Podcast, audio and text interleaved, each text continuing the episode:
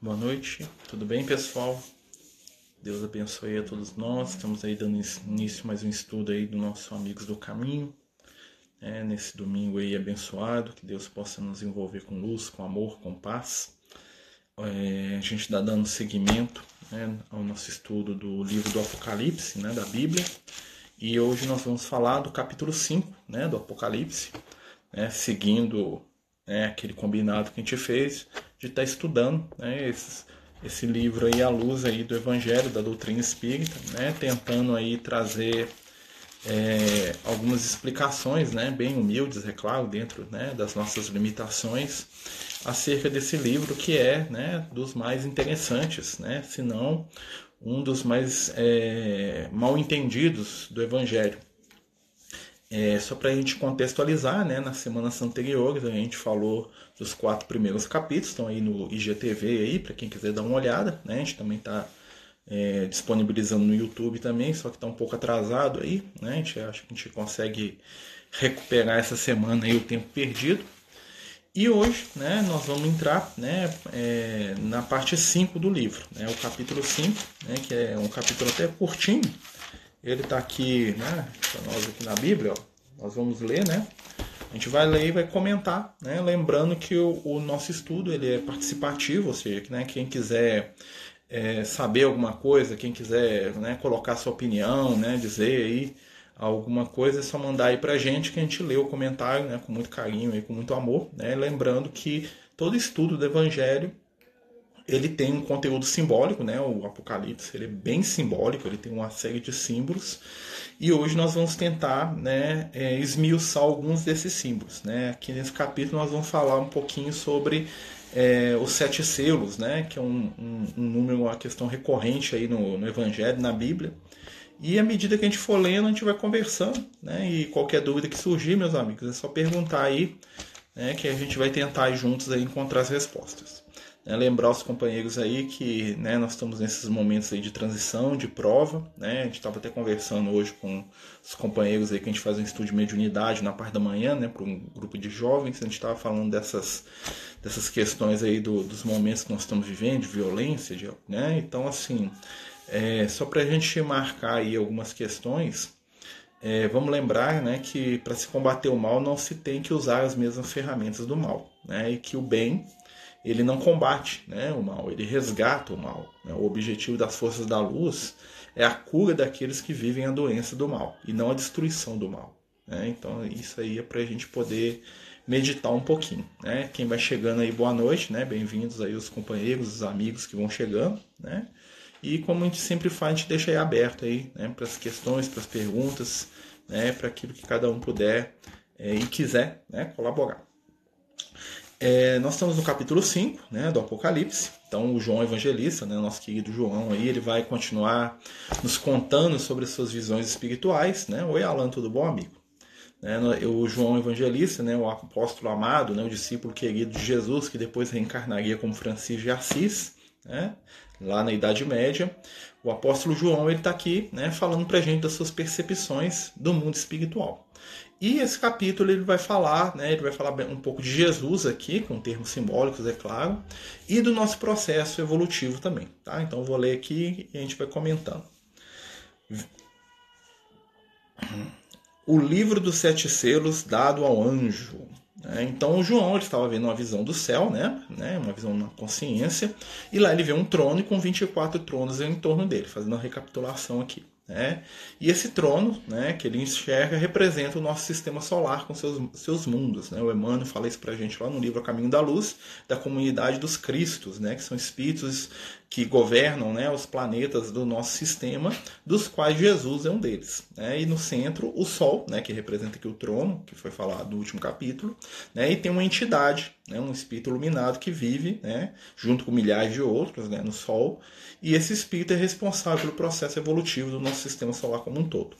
E Jesus, né, como guia e, modelo do planeta Terra, como mentor da Terra, como construtor do nosso mundo, né, ele é um desses espíritos. E aí, né, o, o João ele continua o relato dele falando desse espírito, né, que está sentado no trono lá, que seria o responsável pelo nosso sistema solar, que não é Jesus, tá, gente? Jesus é responsável pela Terra. Então vamos lá. Vi na mão direita do que estava sentado sobre o trono um livro escrito por dentro e por fora. Olha que interessante. E selado por sete selos. Então, né, ele vê na mão direita, né, na mão direita, né, é, daquele que estava sentado sobre o trono, ou seja, aquele que reinava, aquele que tinha majestade, que tinha o poder, né, e tinha o conhecimento, por isso que ele reinava, um livro. Né? O livro é a representação da informação, do conhecimento. Né? Então, o livro ali ele vai dar ideia para a gente de algum tipo de informação. Então, ele vê um livro na mão e esse livro estava escrito por dentro e por fora. Olha que interessante, né? Um livro que estava escrito por dentro e por fora, ou seja, é um livro que ele, conte, ele continha conhecimento na superficialidade, ou seja, na parte exterior, né? Mas dentro de si ele tinha mais conhecimento ainda. O livro, né, a representação do conhecimento, e né, a parte de fora é a exterioridade e a parte de dentro do livro representa conhecimento profundo, ou seja, um livro, né, informação que né, trazia muitas, muitas, muito conhecimento, estava na mão desse espírito. A mão direita, tá? o símbolo da mão direita é o símbolo da, da força de trabalho, da ação. Né? Então, é, a gente conquista o livro, a gente conquista o conhecimento através do que? Do nosso esforço, do nosso movimento, da nossa ação no bem. Tá? Sonho tanta noite com o meu ex. Sempre brigamos nos agredindo muito. Pode ser um espírito não evoluindo que está me testando? A resposta ou não é nada. Pode ser vocês dois, vocês dois saindo do corpo e continuam disputando aí, né? Se encontrando. A companheira está falando que ela sonha que ela se encontra com o ex-companheiro, né? E brigam muito durante o sono. Pode ser que os dois, ao, ao dormirem, saem do corpo e se buscam no mundo espiritual para poder resolver né, as suas pendências aí. Então, que eu recomendo aí a irmã que ela né, comece a criar o hábito de fazer prece antes de dormir né, e pedir a espiritualidade para afastar e também começar a trabalhar na sua mente perdão, compreensão em torno do companheiro, né, que, que é o seu ex aí, tá certo? Isso ajudaria bastante a evitar esse tipo de situação.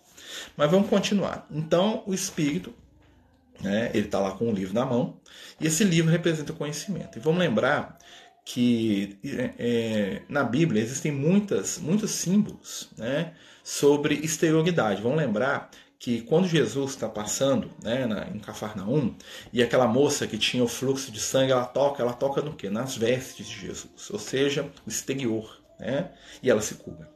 Quando Jesus está está sendo crucificado, né, e os romanos estão lá ao pé da cruz, os romanos o que, que eles fazem? Eles pegam as vestes de Jesus, as roupas de Jesus, e eles dividem elas entre si. Eles pegam as roupas de Jesus, né, jogam a sorte e cada um fica com uma parte da roupa de Jesus, que eles guardam para eles, né, que é de valor, né? Então, é uma, então eles, eles pegam as roupas do Cristo e dividem entre si, que também é um símbolo de superficialidade. É até meio pro, profético, né? porque Roma realmente ficaria com os ensinos de superfície do Cristo. A gente vê a Igreja Católica né, que trabalha muito a questão da superficialidade espiritual. Né? Mas mesmo assim, se a gente for juntar com a informação da moça, até aquilo que é superficial né, sobre Jesus modifica e cura a vida da gente. Mesmo que a gente tenha um contato de superfície com Cristo, que a gente toque as vestes dele, ou que a gente apenas pegue as vestes dele para dividir, né, como as religiões fazem hoje, ou seja, dividir o exterior do Cristo, a exterioridade do que ele ensina, ainda assim isso cura, isso transforma, isso modifica. Mas aqui, né, ele está falando um, um, símbolo semelhante, ele está falando de um livro, e esse livro, escrito por dentro e por fora, né, ele estava selado. Tá? Para quem não sabe, selado ele está lacrado. Um selo, na época do Cristo, é, um, é uma espécie de lacre. É, o que é, o, como é utilizado os selos? Normalmente, as pessoas, quando mandavam correspondência, mandavam algo de valor, né, eles selavam os documentos, eles passavam cera né, e batiam normalmente um timbre, né, uma, um símbolo lá né, em alto relevo na cera, para aquilo só ser aberto pelas pessoas que tinham autorização para abrir, ou seja, estava selado, né? E só quem é autorizado que pode abrir. E esse livro, né? Ele tinha sete selos, ou seja, em torno do livro ele estava todo selado, né? Então ele não tinha um selo só fechando, ele tinha vários, sete, né? Ele tinha sete selos e esse livro estava trancado, ou seja, ele estava totalmente fechado. São sete selos, né? Vamos depois a gente vai entrar nessa questão do porquê que são sete selos. Olha só.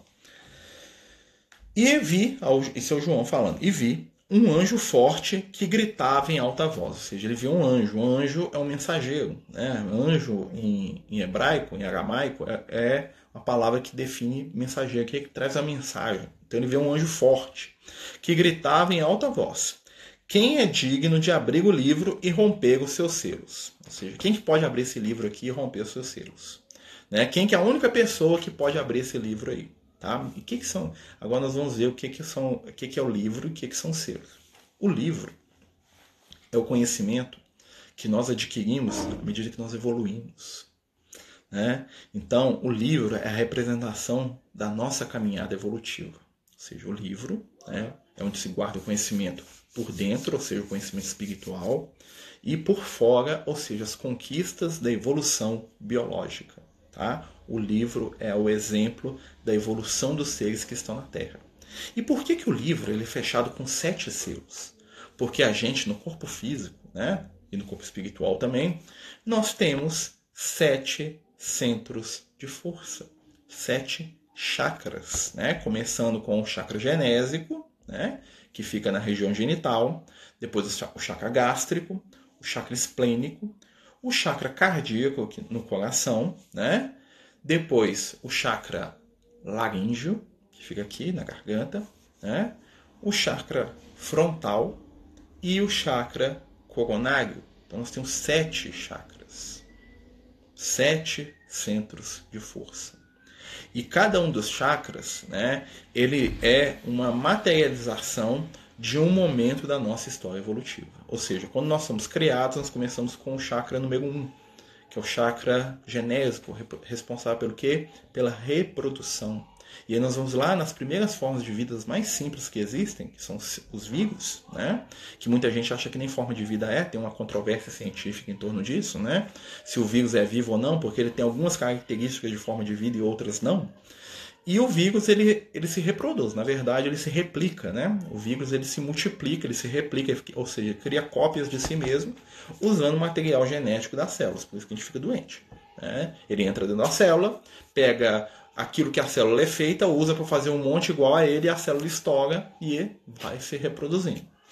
Então, o que, é que acontece? Cada vez que a gente vai evoluindo, nós vamos ganhando acesso a um centro de força. Tanto é que os animais não têm sete chakras. Os animais só têm cinco e um sexto né, em desenvolvimento.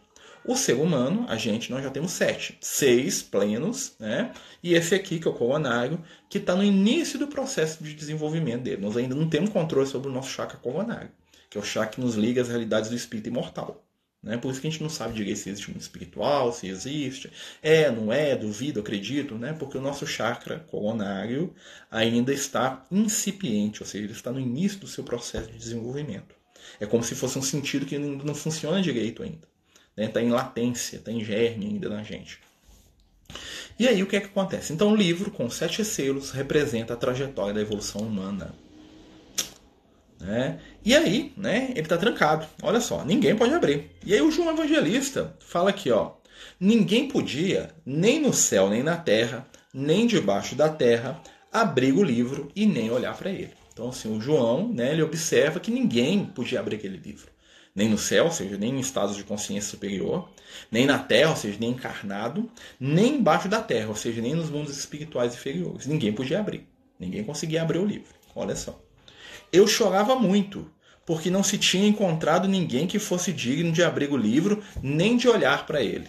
É, então João estava lá e começou, né, igual a gente fica no sonho, né? Ele começou a entrar em desespero. Falei, como é que vamos fazer? Ninguém abre esse livro, ninguém. Como é que nós vamos fazer com isso? Como é que nós vamos, né? É, existe, existe princípio espiritual em tudo, desde o átomo, tá? Até o arcanjo existe princípio espiritual. Até nas partículas subatômicas tem princípio espiritual em evolução ali. Né? Então tudo tem princípio espiritual dentro. Toda matéria existe associada com algum princípio espiritual toda do universo, dos universos. Né? Pelo menos o que os espíritos falam pra gente. Né? Mas vamos continuar. Então o João estava em desespero. Ninguém pode abrir esse livro. Como é que eu vou saber o meu futuro? Se, né? quem, que vai, quem que vai nos ajudar a abrir esse livro do, do nosso processo evolutivo? Quem que vai ser o instrumento da nossa evolução? Olha só. Então, ó, então, um dos anciões, lembra? Tinha lá 24 anciões lá, que são os os cristos, né? Um deles chega perto do João Fala assim, calma. Né? Igual os speed luz chegam, não, meu filho. Né? O speed luz acalmando o João Evangelho, que é outro speed luz, mas nem tanto quanto ele, né? O speed mais evoluído que o João. Calma, olha aqui, ó. Então, um dos anciões disse-me, né, falando para o João: Não chores. Eis que o leão da tribo de Judá, da estirpe de Davi, venceu de maneira a poder abrir o livro e romper os seus sete selos. Olha só que interessante, né? O espírito aproxima do João e fala para ele: Não preocupa não que tem um espírito aqui, né? Que você conhece ele lá como leão da tribo de Judá, ou seja, alguém que viveu com você, né? Da estirpe de Davi, você conhece, cara. Você conhece ele mais ou menos. Você andava do lado dele lá. Ele, né? Venceu de maneira a poder abrir o livro e romper os seus sete selos. Ou seja, ele é um espírito que já tem evolução suficiente, não só para ele abrir o livro, mas como quebrar esses selos todos aí. Ó. O que, que o espírito de luz, o que, que o ancião espiritual, o que, que o outro Cristo falou para João Evangelista? Preocupa não que vocês tenham um cara aí que dá conta de abrir esse livro aí. Tem alguém que já evoluiu, já ama o suficiente, que vai abrir esse livro. Se acalma, João. Pode ficar tranquilo, né? E aí o João continua. Olhei, e eis que no meio do trono e dos quatro animais, e no meio dos anciões, ou seja, no, entre os anciões, tinha um, né? Estava de pé um cordeiro. Olha só que interessante, né? Então João, ele escuta um dos espíritos falar com ele, e na hora que ele olha assim para aquele grupo de entidades iluminadas, ele vê um, um que chama a atenção dele, né? Que lá no meio dos animais, dos anciões, perto do trono, tinha um cara lá em pé, né? Que era um cordeiro. Mas é um cordeiro na aparência física do cordeiro? É, não, gente, cordeiro, porque a energia espiritual do Cristo é a energia de paz e de amor. Né? E é interessante que no início o ancião fala assim: o leão da tribo de Judá para você. Para nós aqui ele é cordeiro. Né? Ou seja, como as pessoas interpretaram o Cristo como um leão, como alguém que ia brigar, guerrear, agredir, e como o Cristo era de verdade. Né? Então as pessoas esperam que Jesus seja um leão, mas na verdade Jesus é o cordeiro é aquele que trabalha a paz. Né? E isso é uma reflexão muito profunda para a gente hoje, porque muitas vezes nós estamos querendo Jesus que é leão, que é o Jesus que a gente acha que é. E aí vem o Jesus Cordeiro e a gente não aceita. Ah, não, Cordeiro não quer, quer o que briga, quer o que bate, que dá porrada. Né? Então, olha só. Eis, e, e eis que no meio do trono e dos quatro animais, no meio dos anciãos, estava de pé um cordeiro parecendo ter sido imolado. Assim, parece que esse cara morreu há pouco tempo. Quem que tinha desencarnado alguns anos atrás? Jesus. Tá? Por que, que ele parece que ele morreu? Imolar é se sacrificar. Né? Aí o pessoal criou aquela ideia que Jesus morreu por nós. Então, Jesus morreu com o objetivo de fixar na nossa mente, na nossa inteligência espiritual, a ideia da continuidade da vida. Né? Ou seja, ele morreu, mas ele não morreu. Tá? Ele morreu para ensinar para a gente que a morte não existe o qual tinha sete chifres e sete olhos. Que bicho mais esquisito é esse? Porque, né, tinha sete chifres, ó, sete chifres, né, e sete olhos. Olha só, chifre é poder, tá? Símbolo de poder. Porque com chifre você ataca, você se defende, né? Olhos é o símbolo do quê? Da capacidade de enxergar, de ver, de perceber as coisas. Então Jesus né? O cordeiro ali, ele tinha sete chifres, tinha poder total sobre a humanidade, sobre o planeta Terra aqui, né? Sobre nós. E visão total, ele entende tudo que está acontecendo aqui no nosso mundo. O número 7, aí vamos voltar lá no 7. O número 7 é o número que representa perfeição. Então, os sete selos, o livro estava perfeitamente fechado. Não tinha espaço. Os sete chifres representa que esse ser, cordeiro, que é Jesus, né? a gente sabe que é Jesus, ele é perfeitamente poderoso. Jesus tem o controle de tudo. A coisa que o Emmanuel, tem uma mensagem do Emmanuel, muitos anos atrás, que eu gosto muito, que ele fala assim, Jesus continua no leme do barco. E hoje nós temos que lembrar isso. Né? Jesus tem os sete chifres, é uma representação alegórica, uma alegoria, para dizer que Jesus está no controle da terra. Total. Perfeito. Absoluto. Quem manda aqui é Jesus o que acontece aqui está dentro daquilo que Jesus considera como que é possível de acontecer dentro de um limite de livre-arbítrio que ele deixa a gente, enquanto humanidade, exercitar. Mas não passa daquilo ali não. Tá? Eu lembro quando eu era criança, né, na década de 90, 80, tinha um tal do relógio do apocalipse, quem é mais velho vai lembrar. A gente morria de medo do mundo acabar a qualquer hora. Né, que ia ter uma guerra nuclear, todo mundo ia acabar, né, porque a Rússia ia jogar bomba nos Estados Unidos e ao mesmo tempo os Estados Unidos na Rússia, ia ser o fim do mundo, apocalipse, inverno nuclear, fim do mundo, tinha um relógio lá, né, que marcava lá, chegou a faltar um minuto para o apocalipse lá, ou seja, tão próximo que estava de ter uma guerra nuclear entre a China, ó, entre a Rússia, União Soviética na época, né, e os Estados Unidos. Aconteceu alguma coisa? Por quê? Porque eles podem até achar que brigam, mas tem um limite. E esse limite que impôs é Jesus. Dali não passa. Né? Hoje também nós estamos vivendo muito isso. Tá? Todas as convulsões e dificuldades que nós estamos passando são dentro daquilo que Jesus permite. Da, do limite que ele traçou, não passa. Pode qualquer um achar que passa, não passa. Né? E os sete olhos é a capacidade de Jesus de saber o que está acontecendo no mundo. Ou seja, ele tem a visão perfeita. Ele entende, ele sabe tudo que está acontecendo na Terra, inclusive com a gente. Né? Uhum. Você falando de chifres, eu lembrei aqui que semana passada foi com um animal pequeno e peludo que tinha 7 horas de cada lado. Fiquei entregado. É, né? Aí já são 14, né? Já é mais ainda, né?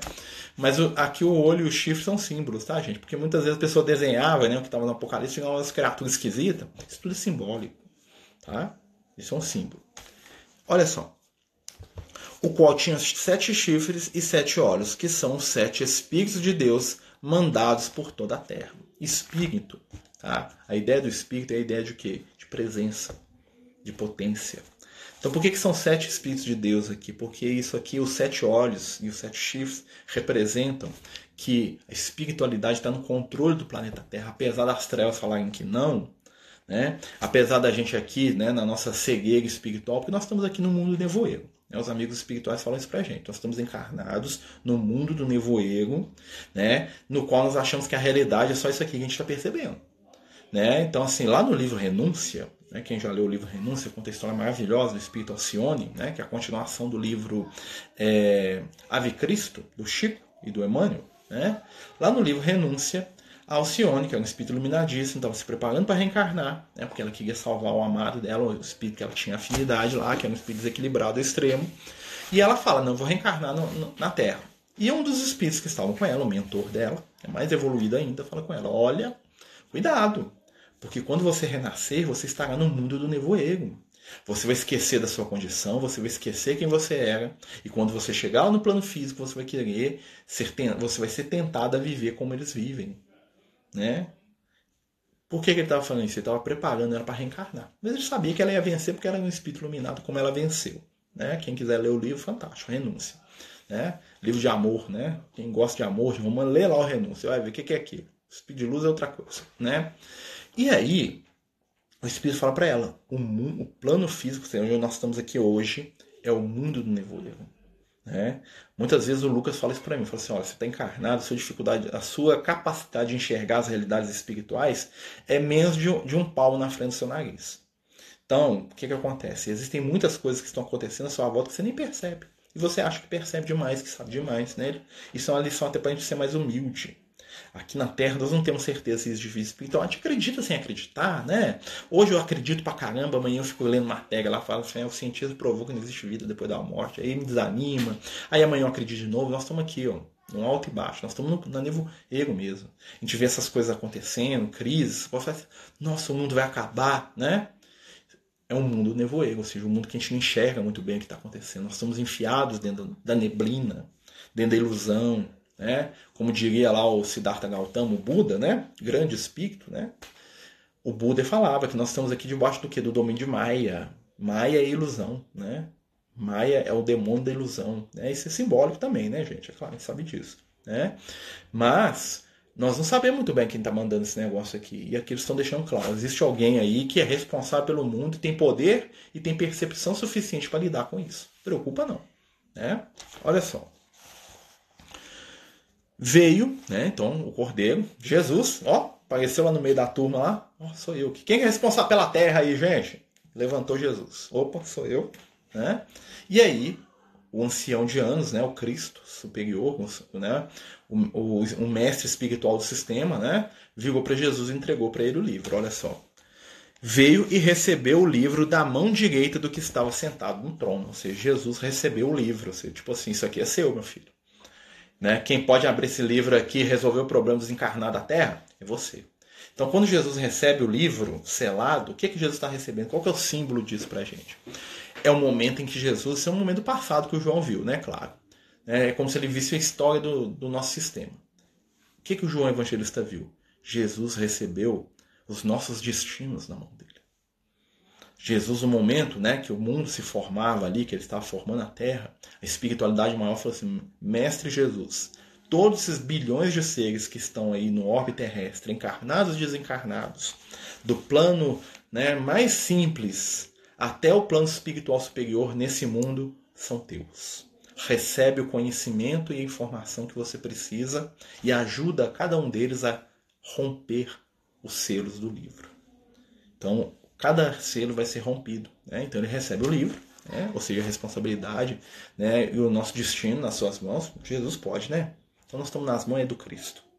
Entendeu? Porque o Apocalipse é uma mensagem de consolo e não de desespero. Então Jesus nos recebeu das mãos da espiritualidade maior, das mãos do, né, daqueles que governam o universo no bem e na luz. Né, porque ele dava conta, porque ele tem o poder, lembra do chifre, e porque ele sabe tudo que está acontecendo aqui. Ou seja, ele dá conta do negócio. Nós somos o gado dele, nós somos difíceis, nós somos complicados, nós somos cheios de ziqueziga, mas Jesus dá conta da gente. Pode ficar tranquilo que na mão dele nós estamos bem né? Eu aqui, ó. E tendo aberto o livro, ó, Jesus pegou o livro de cá, ele abriu o livro. Ninguém podia nem olhar, mas ele pode, porque ele é o responsável por nós, então ele pode supervisionar o nosso processo evolutivo, ele pode nos movimentar no nosso processo evolutivo, tá? Tendo aberto o livro, os quatro animais e os 24 anciões prostaram-se diante do cordeiro. Ou seja, todo mundo, na hora que Jesus abriu o livro, todos os anciões, né? todos os animais estavam ali falaram assim, ó, é com você mesmo. Se prostrar, gente, é no sentido de entregar autoridade. Quando eu me prostro para alguém, ou seja, me ajoelho, eu estou dizendo assim, você que manda aqui. Então, naquele momento, foi né, entre aquela comunidade de espíritos iluminados, foi definido, o responsável pelo planetinha Terra, ali, o terceiro mundo do sistema solar, né? O mundinho azul é você, Jesus. E aqui quem manda é você, Jesus.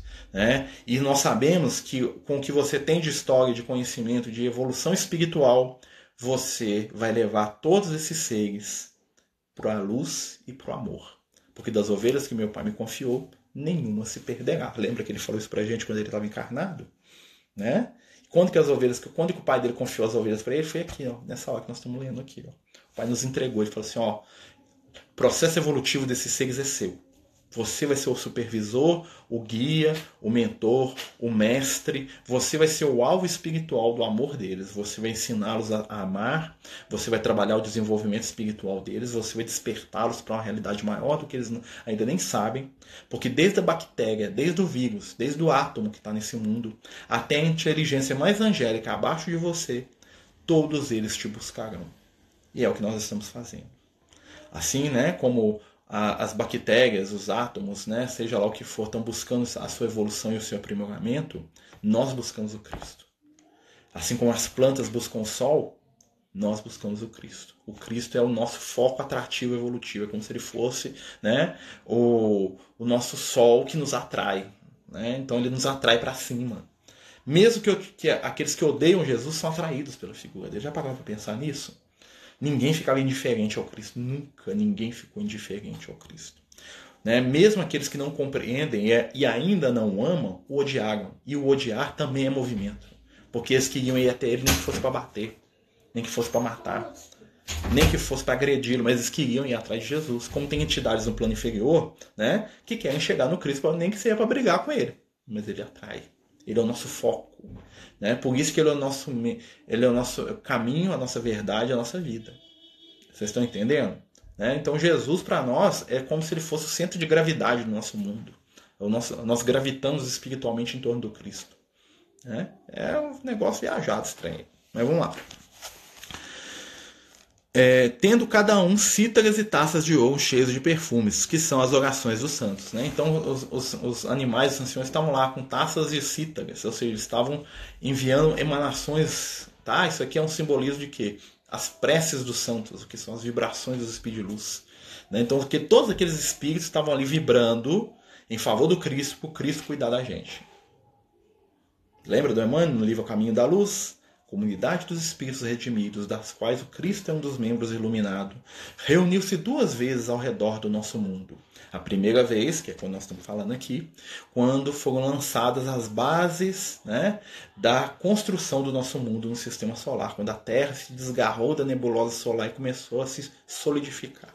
A segunda vez, quando Cristo renasceu entre nós para dar-nos a lição imortal do seu Evangelho. Está lá no livro, Caminho da Luz. O Emmanuel fala isso para gente. Né? E o João Evangelista, ele estava vendo essa reunião da, da primeira vez. O Espírito estava mostrando para ele, tipo assim, ó, vamos ver um, um videotape, né? Linguagem da década de 90. Vamos ver aqui, né? Um YouTube aqui para você ver Jesus recebendo aí a humanidade aqui, ó. Te explicar esse negócio aí. Entendeu? Foi isso que o João Evangelista aconteceu. Ele viu o passado. E ele estava escrevendo para nós. Dentro do processo de linguagem de entendimento, que é próprio dele. Tá bom? Podemos continuar? Gente, se eu estiver falando muita bobagem, viajando muito na maionese, tá? Por favor, tá bom? Então vamos lá. Continuando. E cantava um cântico novo, dizendo: Olha, o que, que os espíritos iluminados falavam? Digno é, Senhor, de receber o livro e de romper os seus selos. Eu sei mesmo, mestre. Eu sei que eu, daqui da terra é esse aí que vai, é você, né? Dizendo, né? Porque foste morto e nos resgataste para Deus, de toda tribo, língua, povo e nação. E nos fizeste para o nosso Deus, reis e sacerdote, e reinaremos sobre a terra. Então, quem está falando aqui agora? É a humanidade. Tá? Então, Jesus, o João Evangelista está vendo um monte de processo espiritual ao mesmo tempo acontecendo. É como se a terra dissesse para Jesus: é você mesmo que é o nosso mestre. Porque olha o que é, qual é a missão de Jesus aqui, ó. Nos resga... ó, porque foste morto e nos resgataste para Deus com o teu sangue. O que isso quer dizer? Sangue é essência, tá, gente? O que, que Jesus fez? Quando ele morreu, ele nos ensinou que a morte não existe. Então ele nos resgata do medo da morte. Né? De toda tribo, língua, povo e nação, e nos fizesse para o nosso Deus reis e sacerdotes. O pessoal entende rei no sentido do domínio, mas rei, né? Qual é o domínio que a gente tem que buscar? É dominar sobre nós mesmos. O objetivo do Cristo na nossa caminhada evolutiva é nos fazer reis e sacerdotes, ou seja, nos dar controle sobre o nosso destino, independência espiritual, né? e nos fazer conectados com o mais alto. O que, que o rei tem? Poder. O que, que o sacerdote tem? Conexão com o espiritual. Então, qual é o objetivo de Jesus ao trabalhar a nossa evolução? Nos ensinar a sermos donos da nossa própria caminhada, né? como um bom mestre, um bom pai espiritual faria, né? e nos ensinar a sermos sacerdotes, ou seja, nos ensinar a nos conectar com as realidades maiores do espírito imortal.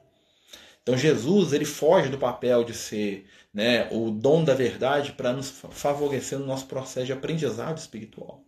Todos os seres que estão na Terra né, são encaminhados pelo Cristo, por aqueles que estão junto a Ele, num processo de aprendizado, de aprimoramento, para serem cada vez mais iluminados, independentes, amorosos e plenos somos nós. Né? Nós estamos aprendendo. É? Nós estamos sendo levados pelo Cristo. É? Boa noite aos amigos que chegam. Nós estamos fazendo um estudo sobre o livro do Apocalipse, capítulo 5. Tá? Para quem quiser depois acompanhar, a gente vai deixar salvo no IGTV, né? E também no YouTube mais tarde. E a gente tem os outros estudos que já estão né, lá no IGTV. É só procurar lá que eu coloquei o título lá, capítulo 1, 2, 3, 4 e agora o 5 hoje. Tá certo? Né? Então estamos aqui, né? Falando sobre questões espirituais. Depois, né, o João continuando, olhei e ouvi a voz de muitos anjos em volta do trono, dos animais e dos anciões. E o número deles era de miríades e de miríades, e de milhares e de milhares, os quais diziam em alta voz. O João está vendo a espiritualidade superior, todos os espíritos né, que estão aqui na Terra, né, falando de Jesus. Então Jesus é Jesus que irá permitir a nossa reencarnação. Eu digo a você, meu amigo, nós estamos aqui na Terra por causa do Cristo. Jesus não é, ele não só permite a nossa encarnação, como ele permite todas as nossas encarnações aqui na Terra. Né? Foi Jesus que fundou esse mundo, né? como o Emmanuel disse, quando a Terra era só uma massa de fogo que saiu da, da nebulosa solar, né? que resfriou, que fundou, que colocou a temperatura, a gravidade, foi Jesus. Jesus estruturou esse planeta, permitiu que a vida que existisse do jeito que nós entendemos, né? Vamos lembrar que vida, dentro do nosso conceito aqui de encarnado na Terra, né? Porque vida existe em todo lugar, mas dentro do nosso entendimento biológico aqui na Terra, né? Essa vida aqui, quem criou, quem permaneceu, quem criou o nosso grande aquário espiritual, que é o mundo, né? Foi o Cristo. Então, desde a nossa primeira encarnação aqui na Terra, isso já vai há milhões de anos, até a gente aqui, isso na condição humana, tá, gente? Sempre é Jesus que é o gênio tutelar, né? que é o mestre por excelência de toda a humanidade. E não importa se eu acredito nele, se eu não acredito, não importa se eu concordo com ele ou se eu não concordo, o que importa é que o amor dele nos envolve desde a nossa primeira existência aqui na Terra. No dia que nós botamos o pé nesse mundinho aqui, o Cristo já estava aqui velando pelos destinos da humanidade. E como ele mesmo prometeu, né, das ovelhas que meu pai me confiou, nenhuma se perderá. E é por isso que é interessante, às vezes, a gente parar para pensar, porque a gente fica falando assim, mas tem gente que vai para o inferno. Isso seria uma contradição daquilo que Jesus falou. Jesus diz: as ovelhas que meu pai me confiou, nenhuma se perderá. Nenhuma. Nenhuma, não é duas, nem três, nem quinze. São todas. Todos os espíritos do planeta Terra estão debaixo da amorosa e generosa proteção e direcionamento espiritual de Jesus. Por mais que eu erre, por mais que eu bata a cabeça, o Cristo vai me fornecer meios de recuperar, de crescer e de me iluminar um dia. O espírito mais abjeto da terra está debaixo né, da misericórdia divina do nosso Mestre. E ele não brinca em serviço.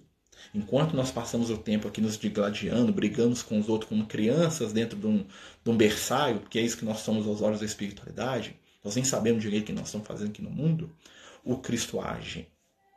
As falanges iluminadas, que são essas aqui, ó, né? E toda criatura que há no céu e sobre a terra, e debaixo da terra e que há no mar, e todas as coisas que se encontram nesses lugares, e todas as vozes ouvi dizer, ou seja, todos os espíritos da planeta Terra, seja eles do nível inicial de evolução até o espírito mais evoluído, né? dizendo ao que está sentado sobre o trono, ou seja, que está né? E ao cordeiro, ou seja, separa os dois, para quem tem dúvida que são dois seres diferentes, né? Bênção, honra, glória e poder pelos séculos dos séculos. Ou seja, a humanidade toda, mesmo que inconscientemente, está submissa ao Cristo. A gente pode até debater, a gente pode até falar, mas quem manda aqui é Jesus. E saber disso, nesse momento que nós estamos passando de prova de transição, é um dos maiores consolos que existem. Gente, o mundo não está sob o controle do mal. O mal é apenas um movimento dentro do espaço que a espiritualidade nos dá, né? que é muito estreito, aliás, né? dentro do livre-arbítrio que nós temos, porque todas as nossas ações vão ter uma consequência. Tudo aquilo que eu faço vai ter um retorno. Tudo aquilo que eu construo vai ter uma, né? uma realidade espiritual. E dessa forma, à medida que a gente vai aprendendo, que a gente vai crescendo, nós vamos encontrando paz. Sabe é a paz que Jesus deixa para a gente? Lembra que ele fala isso para os discípulos, né? Eu dou a minha paz. Tem na igreja católica, né? Digo uma, uma frase do rito católico. Qual é a paz que Jesus dá para a gente? A paz do entendimento. Quando eu entendo que o Cristo é responsável pela terra, eu pacifico meu coração. Ah, pode cair a bomba atômica na cabeça. Foi Jesus está no comando. Ah, aconteceu atrás. Jesus está no comando. Ah, o mundo vai acabar. Vai acabar? Não, Jesus está no comando.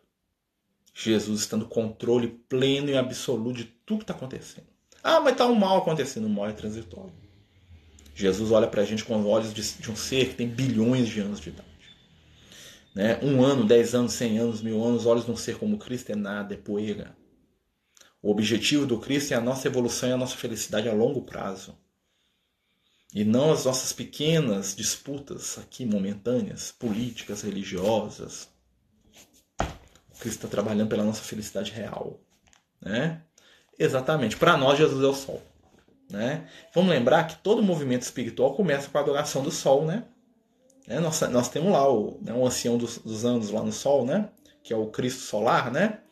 Mas para nós, Jesus é, é a referência. É sempre assim, gente. Quanto mais a gente cresce, as nossas referências aumentam. Né? Então, quando você via lá no Egito Antigo, você vai entender muita coisa. Né? O Egito Antigo, a religião egípcia é uma religião solar. O que isso quer dizer? O primeiro deus do Egito era o Sol, né? que é o Ra, ou o Atom, né? que era também uma, uma manifestação da, da, divindade solar.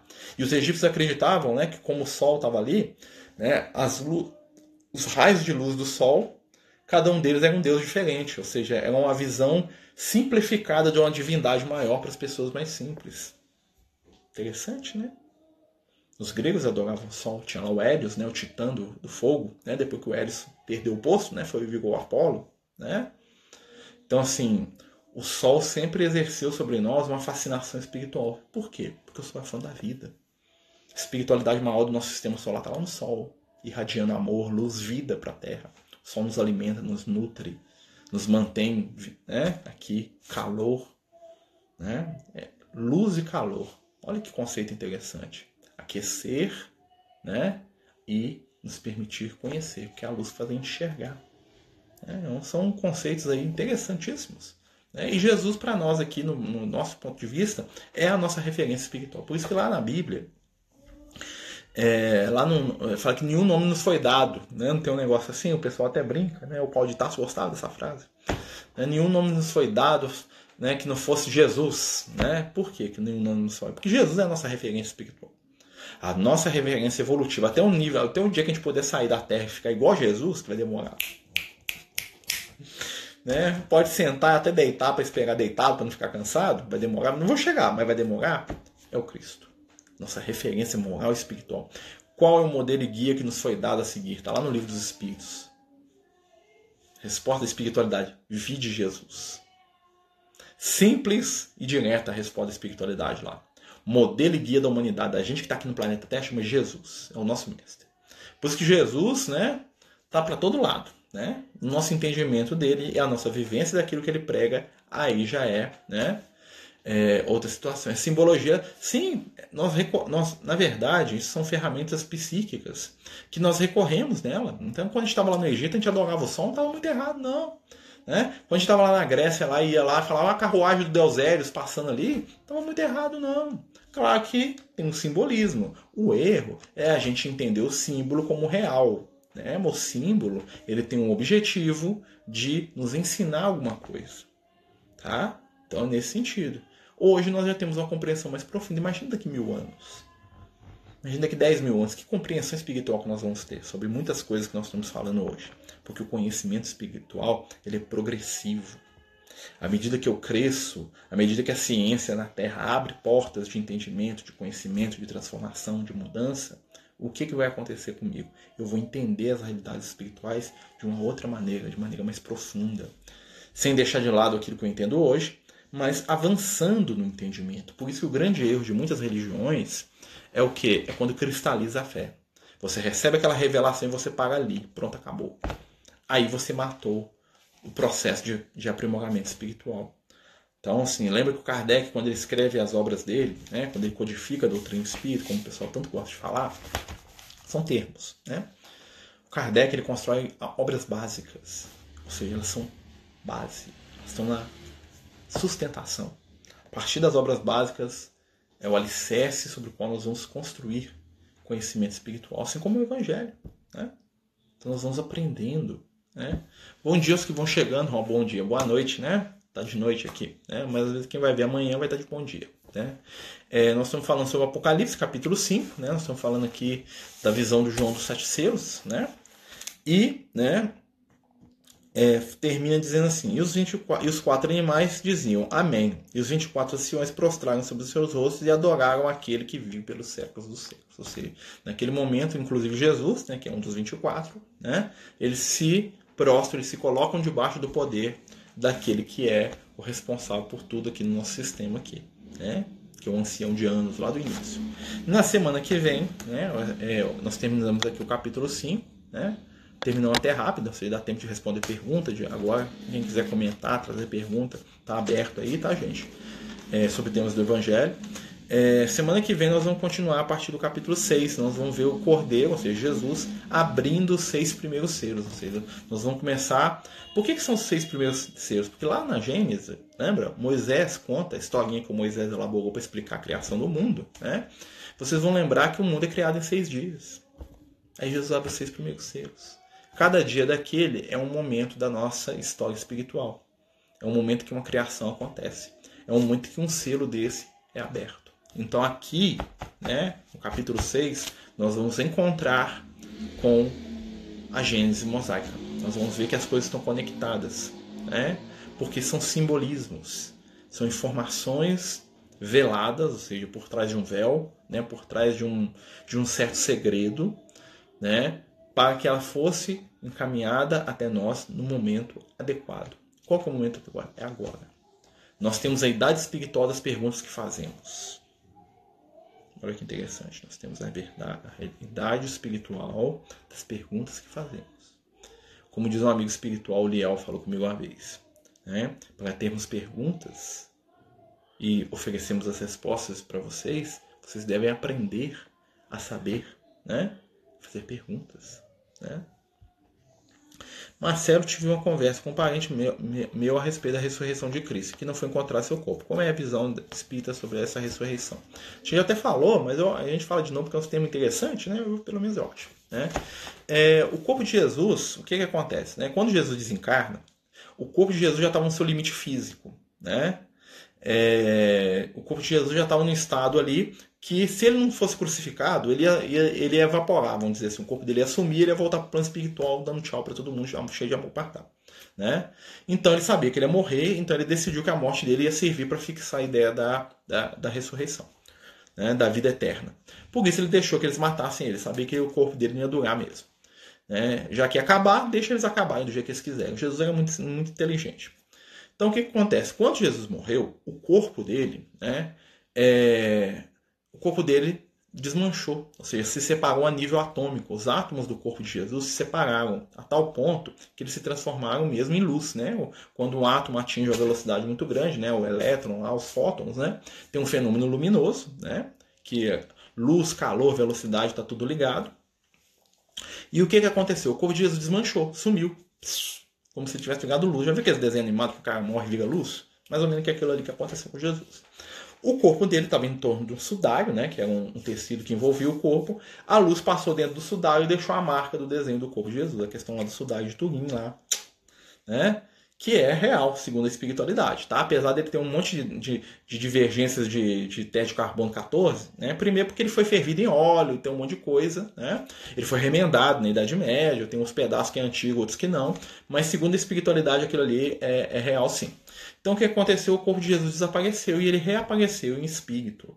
Haja vista que as primeiras pessoas que encontram com Jesus não o reconhecem. A Maria de Magdala, os servos de os discípulos de Emaús, né, que estavam indo para a cidade de Emaús, que é uma aldeiazinha perto de Jerusalém. Né? A Maria, que era apaixonada por ele, que andava com ele para tudo quanto ela não reconheceu Jesus. Né? Quando eu falo apaixonada, não quer dizer que ele correspondia ao amor dela daquele jeito, né? mas quer dizer que ela tinha uma, um contato e um amor muito grande por ele, então ela saberia reconhecer Jesus. Ela não reconhece Jesus. A aparência dele aí, naquele momento estava diferente. Quando ele aparece para os discípulos, aí ele aparece com a aparência normal dele. Tanto é que eles o reconhecem. Mas não era o mesmo corpo. Tá? Então é nesse sentido. Jesus aparece ali em espírito, materializado. Tá? Que para um judeu da época, como é que ele vai saber diferente de espírito materializado para corpo a outra coisa? Né? E um dos objetivos do corpo sumir também era o pessoal falar que Jesus não era uma assombração, era uma fraude.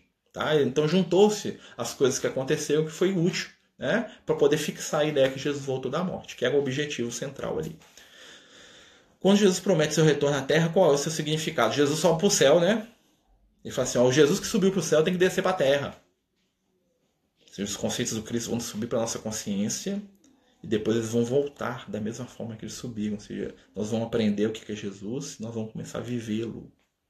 Porque Jesus nunca espiritualmente, o ser Jesus, ele nunca foi embora da Terra. Tanto é que ele parece Paulo de Tarso depois, ele aparece para Pedro, aparece para um monte de gente depois. Né? É meio esquisito ele ir embora, dar tchauzinho para os discípulos, né? e depois ele aparece para um monte de gente. Né? No Evangelho mesmo ele aparece para um monte de gente. O que é aquilo ali? Aquilo é simbólico. Jesus está indo para a nossa consciência, ou seja, os ensinos dele estão subindo aos céus, estão subindo às nossas consciências. E esses ensinos precisam descer para a terra. precisamos agir dentro do que Jesus nos ensina. Né? Então é esse que é o sentido do retorno do Cristo. O retorno do Cristo quando nós vivemos o Evangelho. Porque Jesus físico, Jesus ser, Jesus indivíduo, nunca foi embora.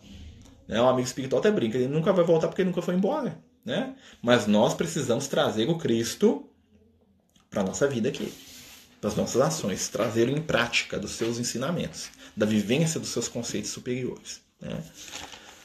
É, meio fora do tema, mas como podemos equilibrar razão e sentimento? Perdão. É interessante isso aí, tá aqui, tá fora do tema, não. Nós vamos falar disso. Na hora que a mulher tiver um filho aqui, é o filho do homem, né? Nós vamos falar. Tá? Deixa eu só ler aqui a pergunta. Mas o equilíbrio da razão e do sentimento, segundo né, o, o, os amigos espirituais, a razão tem que controlar o sentimento. E o sentimento tem que movimentar a razão. Ou seja, né, eles dão um exemplo muito interessante que fala assim que a, assim, a gente vai imaginar a vida como uma carruagem. Né? O João Evangelista gostava desses símbolos.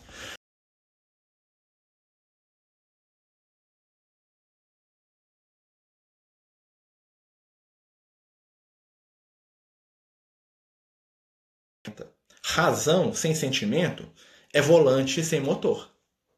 Sentimento sem razão até que anda, mas vai bater na parede uma hora, porque não tem, não tem controle.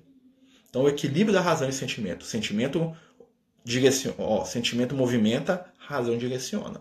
Em tudo na nossa vida.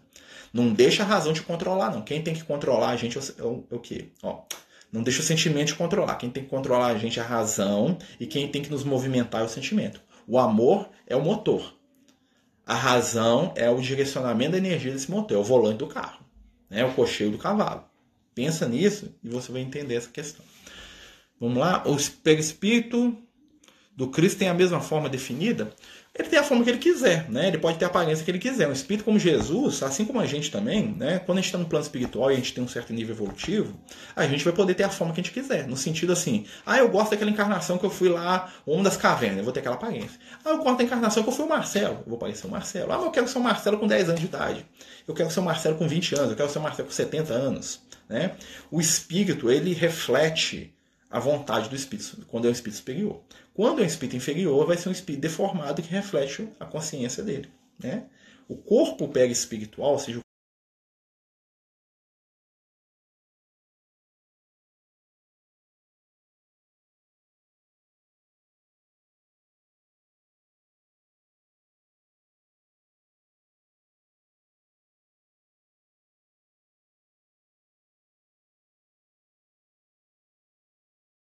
teve lá num outro mundo, num outro planeta, que vai ser uma coisa bem estranha aos nossos olhos. Pode ter a forma que ele quiser. Né? E pode mudar, igual a gente muda de roupa. Uh, de nada, amigo. A gente está dividindo o que a gente tem, né? A companhia está agradecendo as informações. Isso aí é só um pouquinho que a gente sabe, né? Que a gente tem a obrigação de dividir, né? Como o Paulo de Tarso falava, examinar e tudo guarda bem né, daquilo que, você, que a gente está falando aqui, né, de nenhuma maneira tome isso como verdades absolutas do universo. São as nossas experiências, aquilo que os amigos espirituais nos falam. Né? Examina tudo e guarda aquilo que for de bom para você. Guarda aquilo que puder te ajudar a ser uma pessoa melhor, a se iluminar, trazer esperança na sua caminhada. É isso que é importante. Os conceitos são do Cristo. Né? E a gente tem que ter a simplicidade, a humildade de entender que as nossas visões e percepções ainda são limitadas. Né? Por mais legal que sejam alguns conceitos, ainda é limitado. E mantendo essa visão assim, essa humildade, a gente vai estar sempre apto para aprender. Lembra do Sócrates, né? verdadeiro sábio é aquele que é consciente da sua própria ignorância. Resumido lá, né? Já só sei que nada sei, né? Que o pessoal fala muito. Que é a frase que ele leu lá no, na porta do templo do deus Apolo em Delfos. Ó, Apolo, Deus Sol, luz. Já, né? Voltamos. É, Marcelo, após a pandemia você irá voltar às suas atividades no centro? Graças a Deus, espero, estou doidinho para voltar. Mas você continuar com as lives, para se gostando, aprendendo, vou continuar assim, se Deus quiser. Talvez não nos mesmos dias e horários, né? Porque normalmente no domingo nesse horário a gente tem reunião, né? Mas a gente vai dar um jeito, né? Tem uns recursos aí da tecnologia, a gente vai continuar assim. Né? Talvez mude um horário aqui, outro ali, né? Mas a gente vai continuar, se Deus quiser e permitir. Se enquanto estiver sendo útil para alguém, a gente continua, tá bom? Ah, você já perguntou, né, Joe? Desculpa que eu não te respondi, foi acabou que, né? Mas bom que você perguntou de novo. A espiritualidade já comentou em que momento do Apocalipse a Terra se encontra, em termos de cronologia do livro, lá no final. Nós estamos naquele momento, né, onde a besta do Apocalipse aparece, tá? Ou seja, nós estamos no momento em que a humanidade está fazendo a sua a sua aferição de valores, né? Onde nós estamos saindo dos, dos processos de prova e expiação para ir para o mundo regenerado ao momento da nova Jerusalém que desce do céu. Olha que interessante esses conceitos. Nova Jerusalém, Jerusalém, Jerusalém, né? Terra da paz. Salém em hebraico é paz, né? Que desce do céu.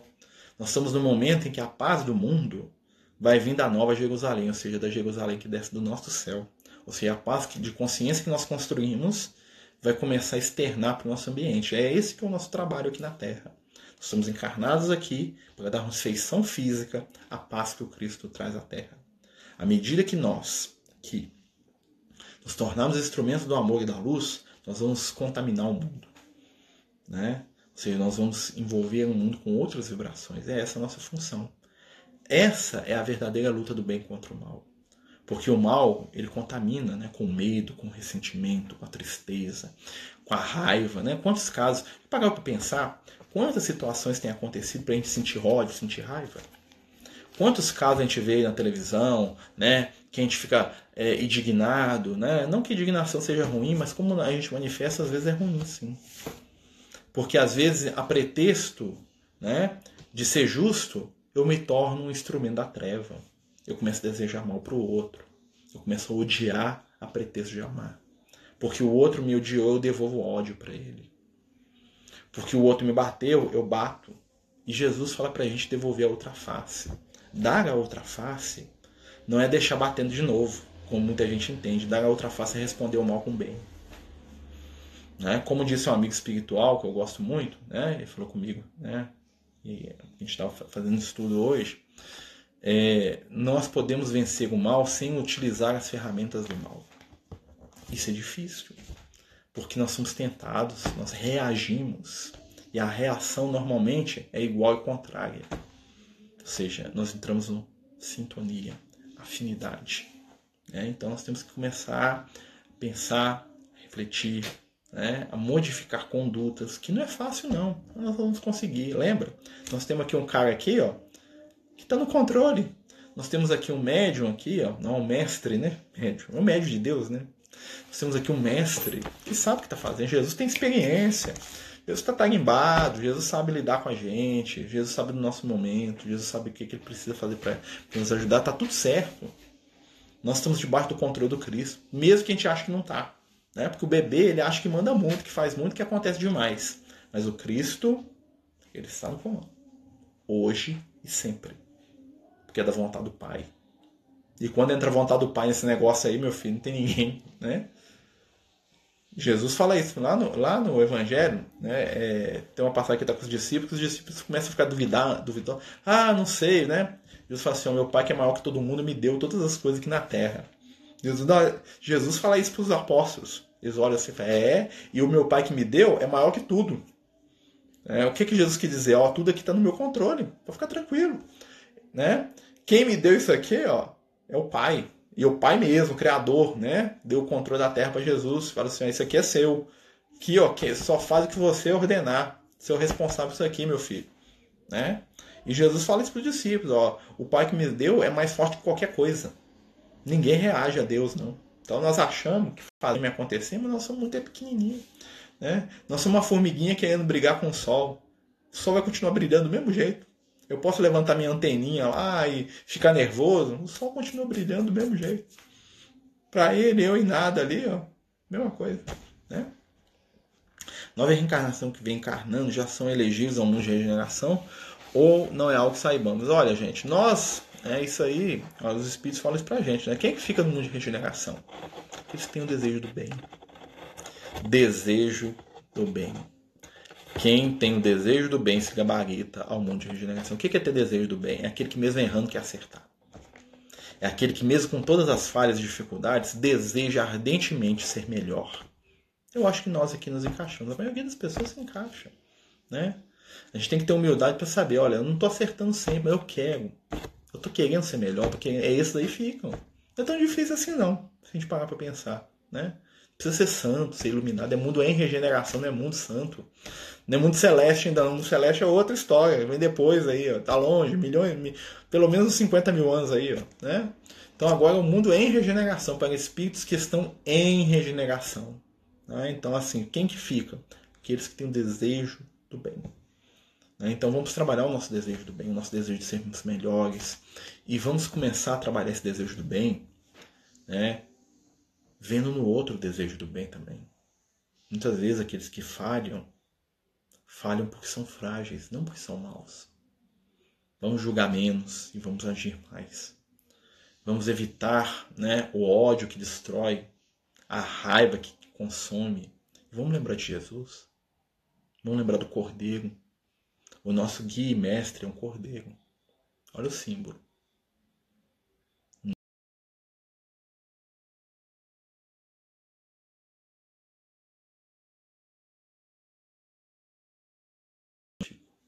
Amoroso, gentil, mas que em nenhum momento perde o controle da situação. Com Cristo nós estamos bem. Meus amigos, nosso tempo acabou, né? Tá aqui a contagem regressiva para fechar o vídeo. Queria agradecer a todos mais uma vez, né? Pedir a Jesus que nos abençoe, nos ilumine. né? Vamos colocar, como a gente falou aí no, né, aí no IGTV, que Deus nos abençoe, nos ilumine, nos encha de luz e paz e que seu amor esteja conosco em todos os momentos. Muito obrigado e muita luz. Que assim seja. Até o nosso próximo estudo, na terça-feira, se Deus quiser.